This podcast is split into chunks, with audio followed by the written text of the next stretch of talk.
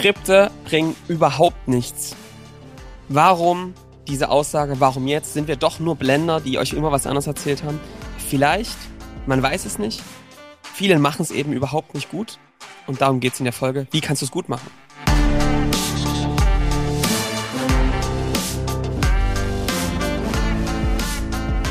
Willkommen zum Scaling Champions Podcast. Konkrete Tipps und Werkzeuge für die Skalierung deines IT-Unternehmens.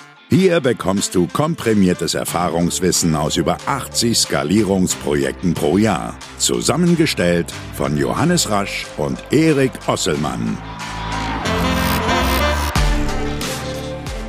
Und damit auch von uns ein herzliches Willkommen zum Scaling Champions Podcast. Hier sind wieder Johannes und Erik. Hallo Johannes. Hallo Erik. Ich glaube, das wird wieder eine energiegeladene Folge heute. Heute eine flotte, energiegeladene, genau. Es geht um ein sehr wichtiges Thema. Ganz klare Ansage: Skripte helfen nicht. Jetzt denken sich die Leute, sind die doof? Oh, ich hab's gewusst, es sind doch Blender. Jetzt ändern sie ihre Meinung schon wieder. Siehst du? Jetzt rudern sie zurück, ja? Ja. Also Leute, unsere Message: individueller Sales. Keine Standards. Ihr müsst mehr Zeit haben, euch auf den Gegenüber zu konzentrieren. All das, was wir euch erzählt haben, Skripte, Standards, wiederholbarer Prozess, vergesst den ganzen Quatsch. Und euer Angebot passt eigentlich eh auf jeden. So. Viel breiter aufstellen. Mittelstand. So ist es. Mittelstand, Mittelstand. ähm, und wir managen deine IT. Ähm, das sind die neuen Themen der Zeit. So, also, was ist das jetzt hier? Was soll die Nummer? Erik, haben wir schon den Wein der Woche getrunken oder was ist hier los? Nee, ich glaube, wir wollen heute nicht mit was, also nicht was revidieren, sondern wir wollen einen Aspekt reinbringen. Wir wollen heute mal. Das sagen, glaube ich, immer alle die, die was revidieren wollen, ne? dass sie nicht sagen, wir wollen es revidieren, sondern wir wollen mal einen ganz anderen Aspekt, Aspekt rein. Ah ja, okay. Nee, wir sind immer noch, der, also der Titel lässt nicht vermuten, aber wir sind immer noch strenge Verfechter von äh, Sales per Skript, per Standard, ganz klar definiert, mit Verantwortlichkeiten, mit Stufen durchgehen. Das hat sich nicht geändert. Aber wir haben gemerkt, um das nochmal richtig aufzubohren, bohren, da kommt noch was dazu, ein Aspekt, der ganz wichtig ist und oft vernachlässigt wird. Und den wollen wir heute mal beleuchten. Und äh, witzigerweise ist es ja was, dass wir, wir werden ja sehr oft, unsere Kunden auch, für ihre Sales-Prozesse oder was heißt Sales-Prozesse, ist ja für die ähm, Begleitungsprozesse ähm, zu einer Entscheidung, aber auch überhaupt loszulaufen, für diese Prozesse, ähm, ja, beklatscht oder auch Ich würde gerade äh, sagen, für das Feeling, was man so hat im Prozess. Gefühl, Das- ja, für die Führung, ja, genau. vielleicht für die Führung gelobt, dass sie sagen, Alter, krass, wie das durchgelaufen ist, wie Ja. klar die Dinge ausgesprochen wurden, wie klar auch Dinge angesprochen wurden, mega gut. Also, alles ein bisschen Quatsch, ne? Skripte sind natürlich der absolute Hammer. Mhm. Warum, worum geht es jetzt hier eigentlich in der Folge? Was wir merken bei Kunden, bei IT-Unternehmen, die mit uns Skripte bauen, oder auch bei IT-Unternehmen, die sich melden und sagen, sie haben schon Skripte in ihrem Ja. Sales, ja? Und wir sind ja auch der transparente gläserne Podcast, auch bei uns. Ja. Gerade wenn wir neue Leute einführen, haben wir in der Vergangenheit echt den Fehler gemacht, dass wir gesagt haben, Leute, wir haben Skripte, die funktionieren. Wir haben es ja festgelegt. Und trotzdem klappt es irgendwie nicht. Mhm. An der einen oder anderen Stelle, ne? Und was macht man dann, Erik? Dann weicht man vom Standard ab und läuft wieder individuell los. Oder, weißt du, was man noch macht? Was Führungskräfte in der Regel machen, was wir auch immer wieder gemacht haben, müssen wir die Skripte anpassen, wenn es nicht funktioniert. Mhm. Ja, ja. Ja? Skripte angepasst. Und da, du, du drehst dich und drehst dich, passt es an und du merkst irgendwie, ne? Was? Warum passiert da nichts? Mhm. Und da fässt man sich ja einfach mal als erstes mal selbst in die Nasenspitze Mhm. und ähm, fragt sich mal, ich weiß nicht, ob du jetzt hier gerade auch am Sales unterwegs bist. Hast du Skripte? Wenn du Skripte hast, wie nutzt du die denn eigentlich? Und ich würde jetzt mal sagen, bei 95% ist das eher so eine Orientierung. Das merke ich schon daran. Ja, das merke ich schon daran, dass die Leute dann sowas sagen wie, ähm, Skript habe ich mal früher gebraucht, ich habe das dann irgendwann zur Seite gelegt. Ich weiß ja, was da drin steht. Das ist ein gutes, ein guter Indikator. Oder was auch schön ist, ist sowas wie, ja, wir haben uns da ein paar Stichpunkte gemacht. Ne? Wir haben so grob die Fragen, also ne? Ist-Situation, Mhm. Zielzustand, so das steht drauf und das wird dann eben ausgefüllt. Das ist unser Skript. Mhm. Und dann wundert man sich manchmal, dass die diese Quoten einfach nicht hochkriegen. Mhm. Ja? Und die Antwort ist ganz einfach. Die meisten Vertriebsprozesse mit Skripten sind richtig, richtig beschissen. Mhm. ja? Und zwar aus ein paar Gründen. Ähm, die wollen wir heute beleuchten. Ähm, bevor wir über die Gründe reden und was man dafür tun kann, das anders zu machen, müssen wir erstmal gucken, wohin da der Bus voller Sales-Mitarbeiter hingefahren ist. Der steht jubelnd, was man für geile Typen ist, ja, vor der Sackgasse der Skalierung, ja, Sackgasse der Woche und jubelt und denkt sich, wir haben doch Skripte, was soll man jetzt noch machen? Dann wird es wohl der Markt sein, ne? Der Mhm. Ähm, oder mehr ist nicht rauszuholen. Ja. Und das liegt daran, dass euer Prozess nicht gut ist und noch was anderes nicht gut ist. Ja, aber die Sackgasse der Woche ist, wenn alles festgelegt ist, ähm, dann kann nichts mehr schiefgehen. Mhm. Ja? Also wenn die Mhm. Skripte, wenn alles beschrieben ist, wie man es machen muss, dann sagen die meisten Manager, Vertriebsleiter, ähm, Unternehmer, Unternehmerinnen, wir haben doch alles getan, was man braucht, jetzt müssen sie es doch einfach nur noch machen, ja? Und dann passieren so herrliche Sachen, Erik. Also, was kann man so erzählen? Also, ich erlebe fluchende Vertriebsleiter, Leiterinnen, die über ihre Mitarbeiterinnen schimpfen, dass die nicht einfach das machen, was sie ihnen gesagt haben. Ja, die, ihr wisst doch, was ihr machen müsst. Ich habe es euch doch vorgemacht. Warum tut das denn nicht einfach? Ähm, dann erlebst du Unternehmer, Unternehmerinnen, die sagen, Mensch, ich, die habt doch mit den Skripten gebaut. So, ähm, was soll man denn da noch machen? Ne, das ist doch schon mehr, als man tun kann. Manche verkaufen ohne Skripte, wie, ne? So. Ja. Oder manche sagen einfach, wir haben die Skripte. Und wenn du dann Mitarbeiter erlebst, ähm, wissen die, dass es die mal gab, ja? Mhm. Wir haben zum Beispiel auch mal erlebt, dass wir einfach unser Beratungsgesprächsskript nicht gefunden haben. Und ähm, da muss man sich dann schon mal fragen, wie kann das eigentlich sein, wenn man das jede Woche Mhm. 15 Mal benutzt? Ja. ist komisch, ne? Mhm. Ist schon irgendwie komisch. So, Oder also, Mitarbeiter sagen, oh, das fühlt sich irgendwie nicht gut an. ja, also das Wording, das ist nicht das, was ich, äh, was ich nutzen würde, ne? Ja. Ich passe das immer so ein bisschen auf mich an, auf die Situation, Mhm. ne? Mhm. Mhm. Ähm, und was dann auch noch interessanterweise passiert, Erik, ist, das ist schon mal so ganz, ganz geil, dass du dann irgendwann sagst, äh, irgendwann verzweifeln dann die Vertriebsleiterinnen, Vertriebsleiter und sagen, so, jetzt reicht's mir, jetzt, jetzt setze ich mich daneben, wie du das machst, ne? Mhm. Und du sitzt an diesem Skript und denkst dir, hä? Was, was läuft denn jetzt hier ab? Das ist ja komplett was anderes, als hier steht. Und dann macht er das und sagt, und dann sagst du, was ist denn hier los, ne? Und dann sagt er, ja, es hat in der Situation jetzt einfach nicht so gut gepasst, ne? Oder er sagt, naja, ich habe da mein eigenes Wording, Mhm. mein eigenes Skript, wie das für mich geil funktioniert. Und all diese Aspekte zeigen eigentlich eins, ähm, dass man A, schlechte Skripte hat und dass man B, nie mit den Leuten trainiert hat. Und um die zwei Dinge soll es heute gehen. Mhm. Und das ist wieder, Erik, das Gleiche. Ganz ehrlich, es ist ekelhaft, jede Woche sich das von uns anzuhören. Aber so ist es nun mal. Deswegen bist du, seid ihr hier. Viele sind nicht bereit, den harten Weg zu gehen. Manche bewusst, manche unbewusst. Aber das, was da wieder passiert, ist der leichte Weg. Ja. Zu sagen, ich habe es festgelegt, jetzt können sie es ja einfach machen. Und ey, ich kann ja sagen, sind wir auch nicht frei von gewesen, weil man sich eben denkt, ja, ja, ich habe es jetzt fest, wir haben es ja jetzt festgelegt und jetzt machen wir das alle so. Wenn man ganz ehrlich ist, machen es eben nicht alle so, macht man es auch selbst manchmal nicht so. Und das heißt, Erik, man geht eben nicht den harten Weg und erkennt an, dass viele Dinge, die man da tut, Training sind. Genau.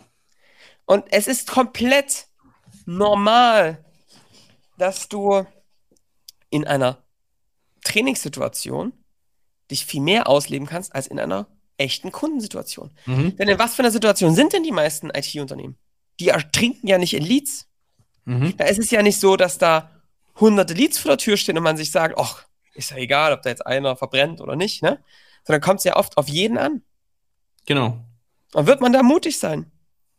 Wird man dann den Kunden ansprechen und sagen, sag mal, ist das Thema jetzt für dich nice to have oder willst du da wirklich was verändern? Das Mhm. machst du nicht. Mhm. Weil du Angst vor der Ablehnung hast, weil du es nie probiert hast, ähm, das zu machen. Und das ist eigentlich der erste Punkt. Training. Ähm, und, und darüber müssen wir reden, ne? Es gibt, es gibt noch einen Punkt, in dem will ich jetzt gleich mal vorweg schicken. Weil jetzt wird es einige geben, du denkst es jetzt vielleicht auch draußen, ähm, naja, ja, ich hatte Skripte. Jetzt nutzt man die nicht mehr und es klappt irgendwie trotzdem. Das ist nämlich das Fatale. Es wird ja immer wen geben, ne, der am Ende auch dafür verantwortlich ist, diese Skripte zu schreiben. Entweder dein Head of Sales, du selber als Unternehmer, Unternehmerin, der oder die das kann. Und dann geht man irgendwie weg von den Skripten und dann funktioniert das wieder. Und man sieht, ach, guck mal, man hat wieder Erfolge im Sales, ne? Ja. Und, und dann vielleicht schafft es auch ein Mitarbeiter, der holt irgendwie die Gespräche rein oder sowas, individuell. Und hat, ne, und das, und das klappt. Und dann gibt es ein Skript wieder und dann klappt das nicht so. Ja, Dann ist man ja auch, Erik. Sehr ne? gut, Erik. dann ist man ja auch, dann denkt man ja, nee, irgendwie ist es nicht so mit den Skripten. Ja. Aber das ist genau das Gleiche. Das zeigt eigentlich, guck mal, das funktioniert nicht, weil zu was führt das denn auf Dauer? Auf Dauer führt das dazu, da Benjamin und die Lisa können das, aber wenn die nicht da sind oder wenn die das übergeben wollen, dann wirst du es nie, nie, nie schaffen. Wir müssen doch noch, über, bevor wir über Training reden, über was anderes reden, Erik. Scheiß Skripte. Mhm. Ähm, der Benjamin und die Lisa können das, ne? Aber weißt du, was die nicht können? 10% mehr Quote. genau. Die können das, was sie gerade können, mit ihren Die können Fähigkeiten. das, was sie können. Und die können Ja. sich mehr anstrengen, die können schneller rennen, aber systematisch 10% nächste Woche rauszuholen, wird schwer, ne? Ja, Weil ja jedes, weil Gespräch, liegt. jedes Gespräch läuft ja anders. Ja. Wie baut man eigentlich gute Skripte? Also ich glaube, dass viele ganz schlechte haben. Das merkst du schon daran, dass wenn du nutzt es doch einfach mal und geh ins Gespräch rein und wenn es dann nicht funktioniert, hast du ein schlechtes Skript. Ist so. Immer wieder, ja? Wie baut man denn jetzt gute Skripte? Ein gutes Skript muss so sein, dass du es wirklich eins zu eins vorliest. Die Fragen, die da drin stehen. Natürlich werden die Antworten da drin und auch einige Reaktionen von dir individuell sein. Das ist komplett normal.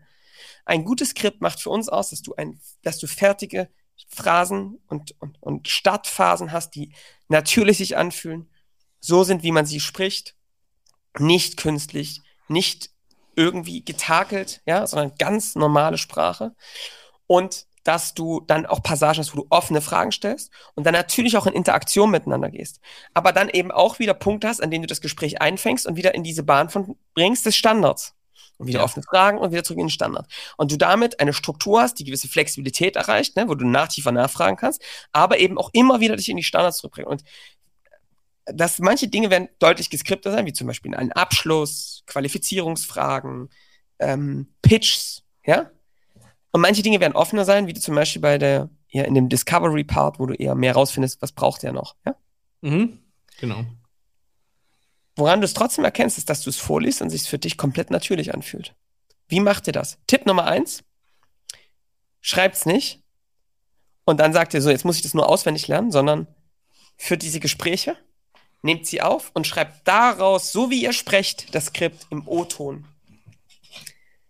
Das ist der totale Gamechanger. Ja, also äh, super mit Benjamin und Lisa, lass sie das machen, Gespräche aufnehmen lassen und dann einfach das, wie sie es machen, die Worte, die Sprache formulieren und das runterschreiben.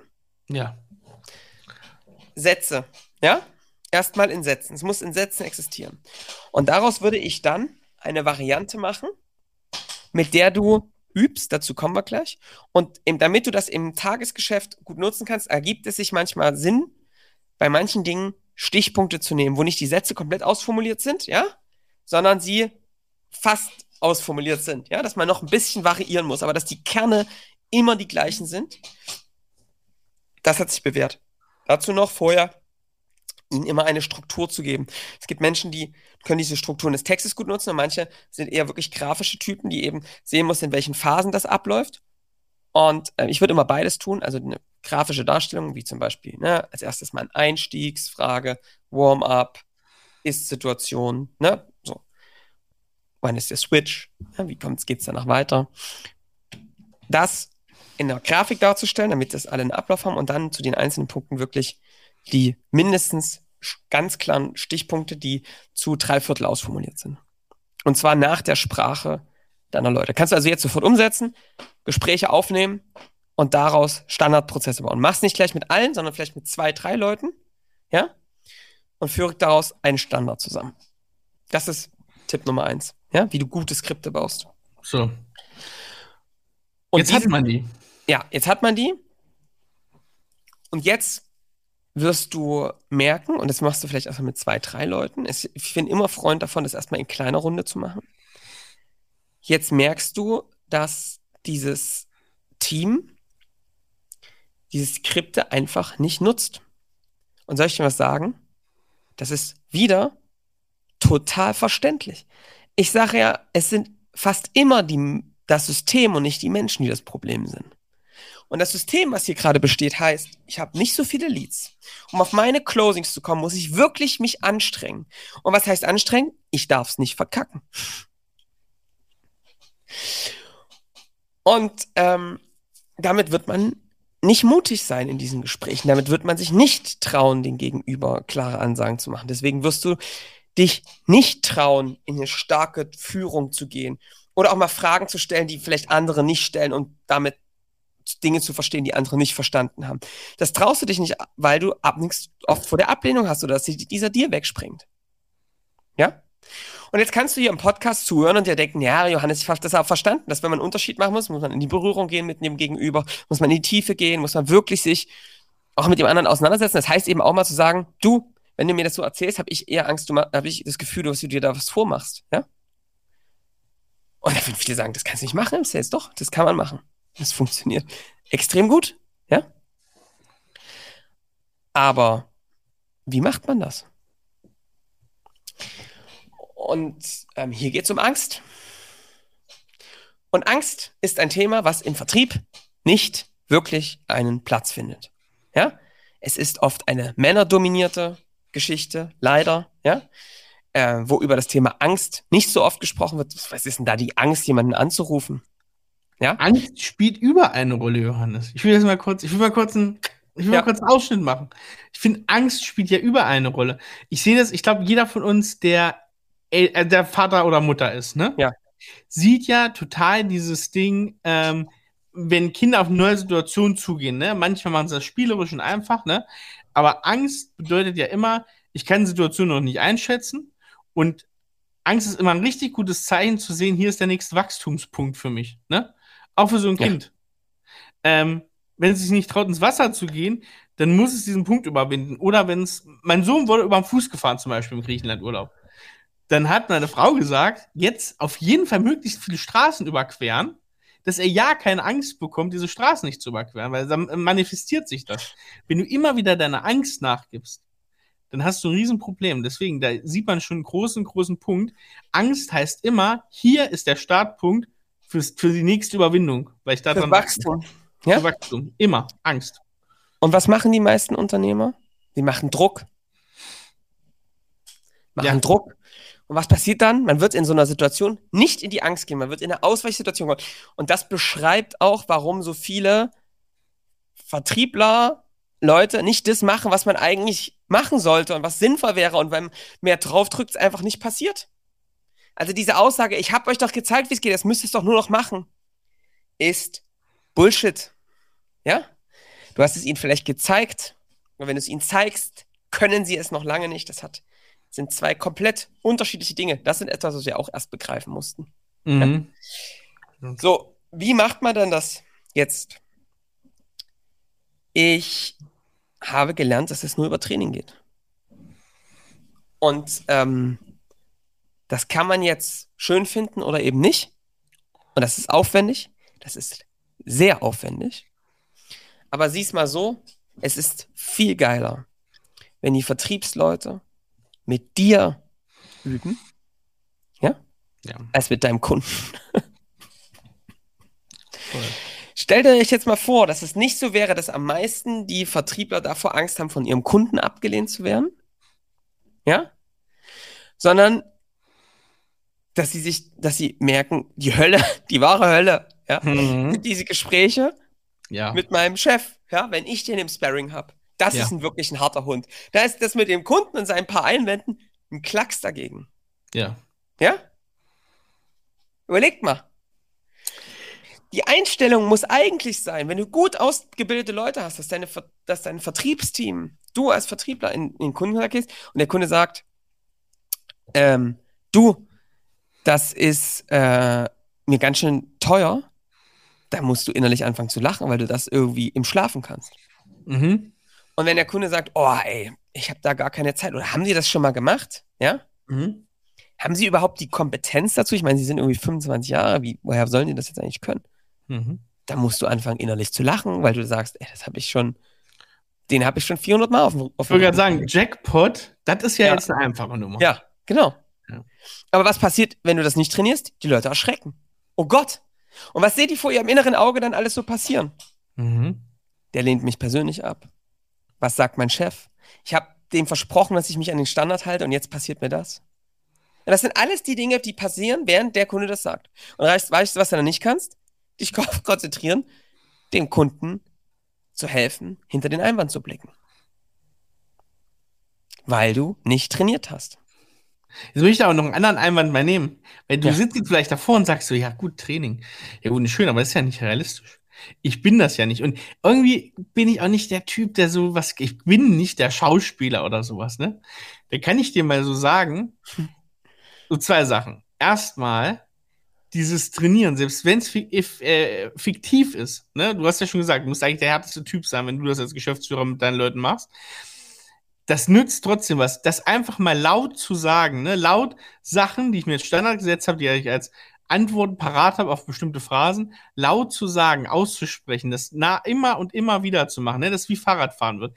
Das ist egal, ob das eine abgesperrte Straße ist und du lernst Fahrradfahren. Du kannst es dann auch auf dem Fahrradweg mitten im Verkehr in Hamburg. Und das nächste ist ja, ich merke, wenn ich mal ausnahmsweise solche Trainings mache, dass du nach einer Minute bist du drinne. Sowohl derjenige, der jetzt einen fiktiven Kunden spielt, als auch derjenige, der sich ans Skript hält, der probiert zu trainieren. Und wenn du das, und da kommt ja wieder der Effekt, wenn du das jede Woche machst, jeden Monat, du wirst gleich bestimmt ein bisschen was dazu sagen, wie oft man das am besten macht, ähm, dann trainiert man das ja auch, dass das von jetzt auf gleich schwupps geht. Du bist in der Situation drin, ja. du machst das und du merkst keinen Unterschied. Und es ist nicht komisch. Du musst nicht hihihi, oh, jetzt hast du aber eine komische Frage gestellt. Nein, du bist drinne und du machst es mit einer totalen Ernsthaftigkeit. Ja. Also, ähm, wir trainieren, unsere Kunden trainieren. Und ich sage dir noch was, warum ich zum Beispiel mir sehr viel Zeit nehme, unser Team zu trainieren. Aus ein paar Gründen. Das erste ist, ich kann damit irgendwie so ein bisschen meine Identität, meinen Ansatz, wie guter Kundengewinnung funktioniert, mitgeben. Dass es nicht stumpf ist, dass es nicht flach ist, dass es nicht mit irgendwelchen Floskeln auskommt, sondern dass es nah am Menschen ist und man echt eine Hilfe ist, ja? So, und dass es nicht darum geht, irgendwelchen Quatsch zu verkaufen und es dann auch, also wir wissen, dass wir keinen Quatsch haben, aber manchmal ist man im Vertrieb, äh, weil man eben zum Beispiel in der Angst ist oder eben nicht trainiert hat, verfällt man auf einmal in so Floskel und fängt an so zu labern und dann kann der Kunde nicht mehr unterscheiden, ob das jetzt gerade dieses Standard-Bullshit ist, der im Vertrieb nur wieder passiert, ob der, oder ob der das jetzt wirklich was Gutes hat. Und das darf einfach nicht passieren. Mhm. Und zum zweiten Mal ist es so, äh, wir wissen, also ich weiß halt, welche Verantwortung es gibt. Ihr kennt meine Geschichte vielleicht zum Teil. Ähm, ich merke einfach klar, wenn wir Kunden nicht helfen, sondern weil wir irgendwelchen Quatsch erzählt haben oder irgendwie ähm, uns nicht auf den Kunden einlassen können, weil er berechtigt zum Beispiel Ängste hat oder Angst hat, sich zu fest spitz zu positionieren und so und wir das nicht lösen können, und ihnen eine Perspektive zeigen kann, wie man dahin kommt, wird er das einfach nicht tun. Es gibt Menschen, die versuchen das dann alleine. Einige schaffen das, einige wenige. Viele bleiben einfach da, wo sie sind. Und dieser Zustand ist wirklich gefährlich. Und deswegen sehe ich es als eine Pflicht, dass wir echt gut sind, dabei den Kunden zu helfen, Entscheidungen zu treffen. Es muss nicht immer die sein, mit uns loszulaufen. Es muss aber vielleicht die sein, zu sagen, ich baue das Unternehmen so, dass es mir hilft, ja, dass ich besser werde, dass das System ohne mich funktioniert. Ja, deswegen mache ich das, nehme ich mir sehr viel Zeit. Ich kann euch sagen, ich nehme mir ähm, so viel Zeit dafür, das zu machen. Ich gehe zum Beispiel früh spazieren im großen Garten mit den Kollegen aus, der Kunden, aus dem Kundengewinnungsteam. Und wir machen Sparring, ja. Also das sind zweimal die Woche früh treffen wir uns um sechs im großen Garten und laufen zweieinhalb Stunden. Und sprechen einfach diese Fälle durch. Üben, üben, üben, üben. Immer wieder das Gleiche mit Skripten. Weil man dadurch nur besser werden kann. Ja. So, und wie, wie baust du das jetzt auf? Also, A, ich glaube, das ist die Aufgabe derer, die das am besten können, die Leute auszubilden, um sich einfach auch zu replizieren. Ich kann das mittlerweile schon überhaupt nicht mehr am besten, kann ich ganz klar sagen. Aber selbst dann kannst du einfach sehr gut den Sparringspartner spielen. Ja. Ähm, das heißt, du brauchst überhaupt nicht jemanden, der das schon irgendwie am besten kann. Ich glaube, das ist seine Verantwortung, diese Trainings anzustoßen, aber du kannst auch mit Leuten machen, die einfach nur hartnäckig sind. Und ähm, ich glaube, du sollst es in Stufen aufbauen. Ja, das ist, glaube ich, ganz, ganz wichtig. Also gerade wenn du jetzt jemanden neu einstellst, musst du nicht gleich als erstes dem erstmal zeigen, wo der, äh, der Hund der Ham den Hammer hängen hat, ne? um das jetzt mal ganz sprichwörtlich zu sagen. Ja. Sondern, ja, wo der Hammer begraben ist, sondern ähm, du musst ihn ja erstmal aufbauen oder sie. Ja, das heißt also, was ich immer erstmal üben würde, ist, ey, guck mal, lass uns doch mal ein ganz easy Gespräch und du nutzt einfach mal dieses Skript, was es schon sich bewährt hat. Ja? Fang doch einfach mal an, damit das vorzulesen und zwar ganz normal. Das fühlt sich für die meisten so furchtbar an. Die denken sich, mhm. oh Gott, ist das alles künstlich? Und das ist auch die mhm. erste Mal total künstlich. Und die denken, ich kann nicht jedes Mal das Gleiche vorlesen. Riesenglaubenssatz. Ja. Aber den, auf den kommst du erst, wenn du ein paar Mal wirklich Skripte vorgelesen hast und die eins zu eins genutzt hast. Weil du natürlich merkst, der denkt ja, weil er jedes Mal das gleiche Gespräch führt am Tag, ja, dass der Kunde immer sagt, sagen Sie mal, Sie erzählen ja immer das Gleiche. Ja, machen die aber nicht. Weil die das, das ja ist ja immer ein anderer Kunde, verrückterweise. Ja? ja. Ist immer ein anderer. Ja, ja. Und, ähm, und selbst wenn er den nochmal in einem halben Jahr anruft, wird er sich nicht mehr eins zu eins an das Gespräch erinnern. Also das ist schon mal das Erste. Das kriegst du dann nur dadurch raus, indem du die Leute, hallo, ich, du, ne, sitzt neben dem erstmal und sagst, komm, ich bin der Unternehmer oder was, ne?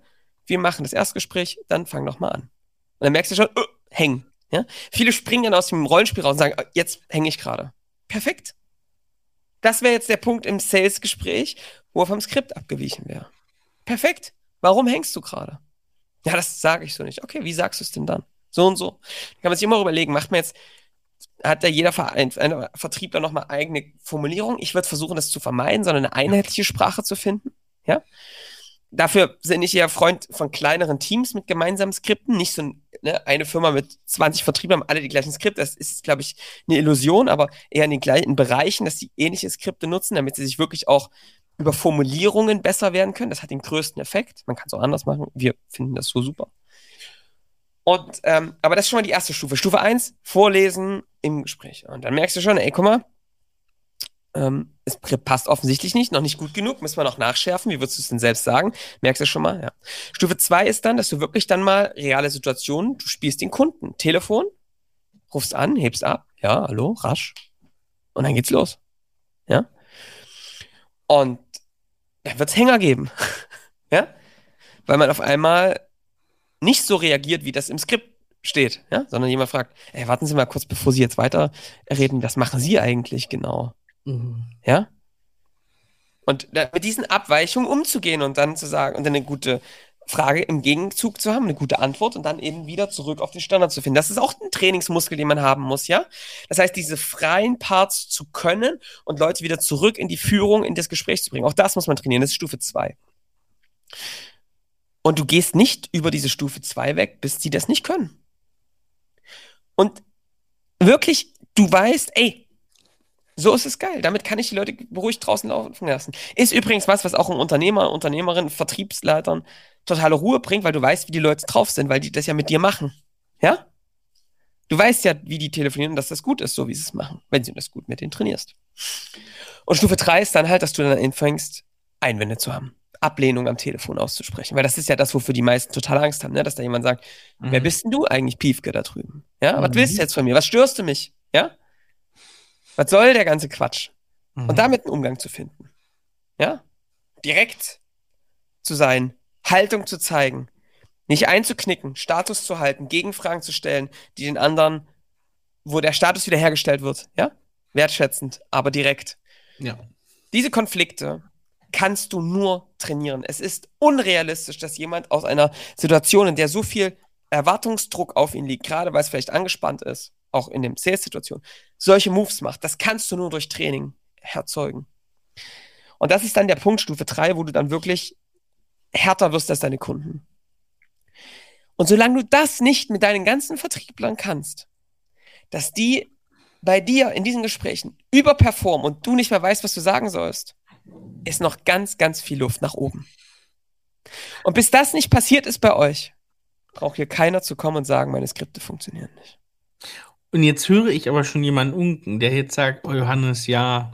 Ja, komm. Okay, aber soll ich dir mal was sagen, Johannes? Was? Ey, ich kann doch nicht, ich habe doch nicht so einfache Leute im Sales. Ja. Ich habe da echt coole Menschen. Super. Die haben Abschluss.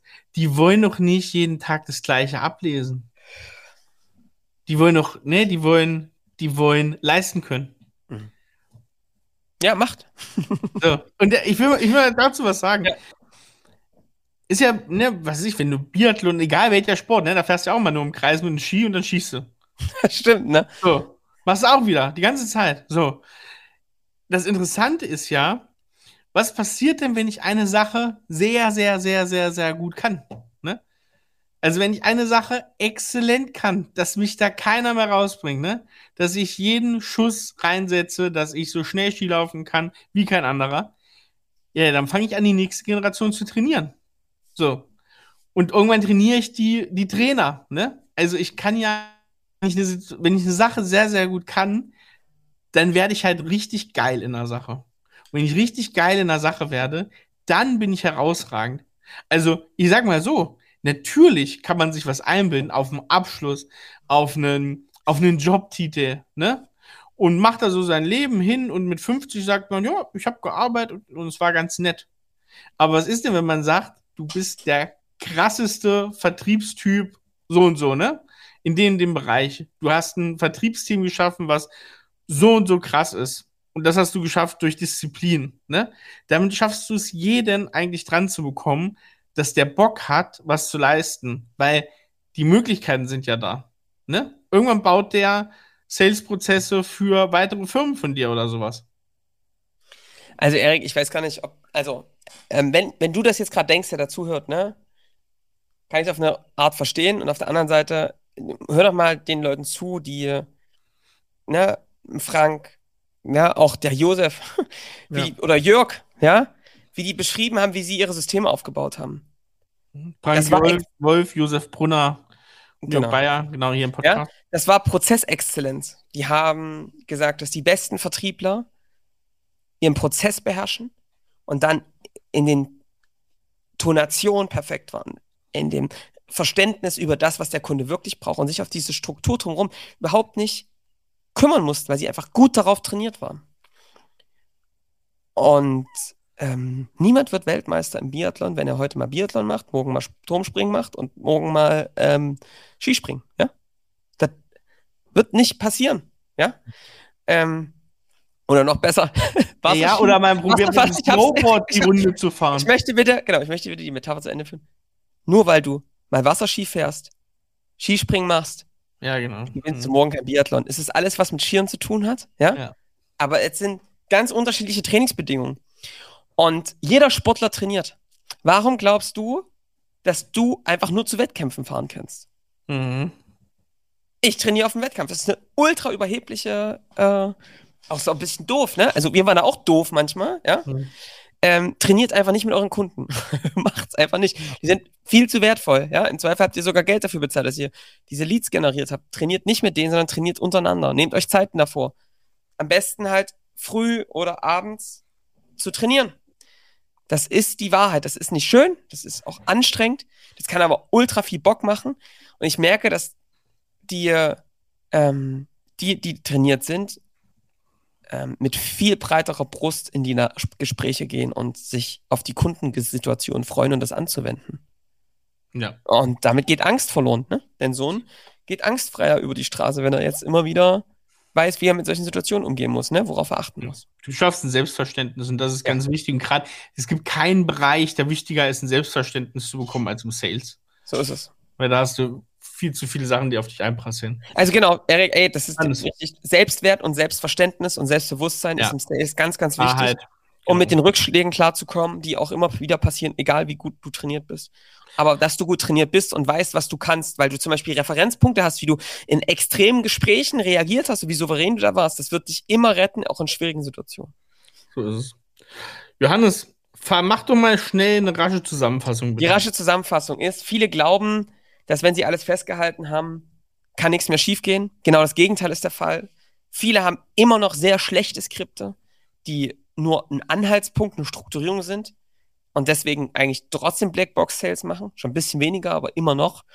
Ähm, nehmt die Gespräche auf, die ihr führt und baut dann gemeinsam mit den Leuten Skripten, an die sich auch halten. Und das könnt ihr nur darüber sicherstellen, dass ihr mit diesen Skripten trainiert. Und dann wird es zum Selbstverständnis. Das heißt, in drei Stufen. Erstens wirklich vorlesen, diese Gespräche gemeinsam üben. In zweitens wirklich Abweichungen zu üben, wieder zurück in den Standard zu kommen, wieder auf diese Bahn zu kommen, den Kunden wirklich aktiv zu führen. Und Stufe drei wirklich Eskalation, hohe Einwände, auch ähm, Ablehnung im Sales zu trainieren und ähm, zu überkommen und darin richtig, richtig, richtig gut zu werden. Erik hat es nochmal schön gesagt, das, das hilft einfach dir und deinem Team, hohes Selbstverständnis zu bekommen, hoher ähm, Selbstwert, hohes Selbstvertrauen, was einfach in Rückschlägen massiv hilft, der und die Besten zu werden, um euren Kunden zu helfen. Und wenn ihr das nicht tut, ist das auch unterlassene Hilfeleistung. Denn wenn euer Team daran scheitert, dass sie in einer Situation im Kunden nicht ihre ehrliche Meinung zum Beispiel sagen und es nicht so tun, dass er dann ins Nachdenken kommt, dann wird das vielleicht mit eurer Konkurrenz machen, die deutlich schlechter sind und sich für die falsche Lösung entscheiden. Und das wollt ihr ja wohl nicht. So ist es. Sehr schön, Johannes. Hast du noch was für die Feedback-Ecke? Ja. Und zwar ich habe eine Nachricht von Frank bekommen. Hallo Herr Rasch, Ihr Paper und der Podcast ähm, haben mich auf Ihre Website und insbesondere auf das Team gebracht. Ähm, und vielen Dank für die tolle Arbeit und hat eine Frage für eine Zusammenarbeit gestellt. Also vielen Dank, Frank. Die beantworte ich gleich per LinkedIn. Ähm, geht los. So, nehmt euch mal ein Beispiel. Fragt auch mal eine Zusammenarbeit an, ihr dürft. so. Aber bitte nur die, die auch bereit sind, trainieren zu wollen, ja? Ja, wir wollen ah, ja, genau. sonst, nur die, nee, die verstanden haben, dass es nicht den kurzen Weg gibt und die sagen, ey komm, wir wissen, dass es hart wird, aber wir sind bereit, alles dafür zu tun, zu trainieren und die Besten zu werden, die können sich melden. Ähm, da findet ihr ein Gipfelgespräch und da machen wir eine Stunde Sparings Call und danach gucken wir, ob es Sinn macht zusammen oder nicht. Cool. Und wer uns mal sehen möchte und Hallo sagen möchte und vielleicht ein Gläschen genau. trinken möchte, der kommt am 27. September nach Frankfurt zum IT-Unternehmertag. Da sind nämlich Johannes und ich auch vor Ort. Ähm, wir haben hier, das hatte ich schon mal vor zwei Wochen gesagt, eine kleine Rabattaktion, 25 Prozent auf das Ticket. Coole Sache, nicht nur irgendwie drumherum gelaber und irgendwelche individuellen Blicke auf die Branche, sondern wirklich mal ein Expertenaustausch mit Unternehmern, für Unternehmer, Erfahrungsberichte. Ähm, echt eine coole Sache. Wir beobachten das schon ziemlich lange, seit zwei, drei Jahren. Jetzt haben wir es endlich mal geschafft, auch selber hinzufahren. Freuen wir uns sehr drauf. Und ähm, genau, wer da ist, schreibt doch mal gerne, wer da ist. Und wir freuen uns dann, wenn wir ein kleines Treffen vielleicht vor Ort machen. Oder Johannes? Hm? Erik, ich esse gerade schon so eine leckere Ach, Sommerrolle hier. Bist, schon, bist schon in der Pause. Hm? Also, Sommerrolle ich habe euch was ganz Leckeres. Und hat mir ja. der liebe Paul vorhin eine mitgebracht. Mhm. Das hat der Vorteil, wenn man in Dresden sitzt, Erik. Ja, ich hier in Hamburg muss ich, muss ich Lieferando, wenn ich mal ja. keine Zeit habe, für selber Mittag ja, machen. Redest du dann mit dem ein bisschen, ne? Kann ich auch ähm, Und was ich gerade bei der Sommerrelle so merke, ist, ich habe am Wochenende wieder ähm, einer meiner Lieblingsweine getrunken, nämlich oh. Sehnsucht, Horst Sauer. Ah ja, stimmt, ne, schon mal. Ja, ähm, Silvaner. Ja. Der Boddenwein, wie ich so gerne sage. Boddenwein. Weil, nach Muscheln, ne? Hat ja, riecht nach Muscheln und nach ein bisschen Seetank. Ja, ja. Und erinnert mich immer an den Bodden. Ja. Aber das kann ja nicht der Wein der Woche sein, weil wir den ja schon mal hatten, ne? Genau, es ist so ein Jod, Jod, würde man dann sagen, genau. Nee, der Wein der Woche, ganz schnell von Karl Heidle, ähm, Weingut nicht so weit weg von Stuttgart, also dem Weingebiet Baden-Württemberg, äh, Württemberg zugehörig. Und eigentlich der große, der bekannte Wein von denen ist nämlich der Riesling ähm, Stettener Pulvermecher. Ähm, und schöner Name, finde ich. Ähm, und dieser Riesling ist ein Großgewächs. Ähm, gibt's, oh, keine Ahnung, ich habe es jetzt nicht ganz im Kopf, aber wahrscheinlich irgendwas zwischen 30 und 50 so ähm, wird das kosten.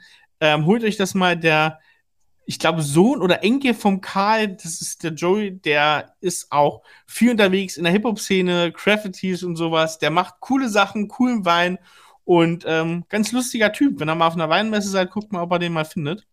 Ähm, immer ein Gespräch wert. Und der Wein ist auch super. Also, ran. Und ich würde sagen, wir sind und hören uns nächste Woche wieder, Johannes. Ja, ich habe jetzt vor kurzem auch nochmal eine Nachricht bekommen, dass mal wieder mehr kulinarische Tipps geben soll. Ich glaube, da haben wir es auch machen wir mal nächste lassen. Woche. Ähm, nächste Woche geht's ja. los. Bin jetzt gerade voll auf dem Sprung, muss meinen Sohn abholen, aber nächste Woche machen wir wieder einen kulinarischen Tipp. Ich, ich habe auch gerade ein bisschen Stress, da können wir euch mal bald, bald ein Update geben. Bei, uns, bei mir stehen gerade ein paar Änderungen an. ähm, da können wir noch die gleichen einen kleinen äh, Renovierungsblog machen. Äh, hier, äh, nebenbei, ja. da kann ich mal ein bisschen was erzählen. Aber Denkmalschutz mit Johannes Rasch. Denkmalschutz, ja. Denkmalschutzprojekte mit Johannes Rasch. Dazu später mehr. Ich werde euch berichten von dem, was hier gerade sich anbahnt, aber es ist äh, durchaus größer. Ja, ja, immer mehr. Gut. Das nehmen wir mit auf. Gut, dann würde ich sagen, wir hören uns in der nächsten Woche wieder. Vergesst nicht zu abonnieren, diesen Podcast zu teilen und ähm, uns eine Nachricht zu schreiben, eine Bewertung dazulassen. Bis nächste Woche. Macht's gut. Ciao. Ciao.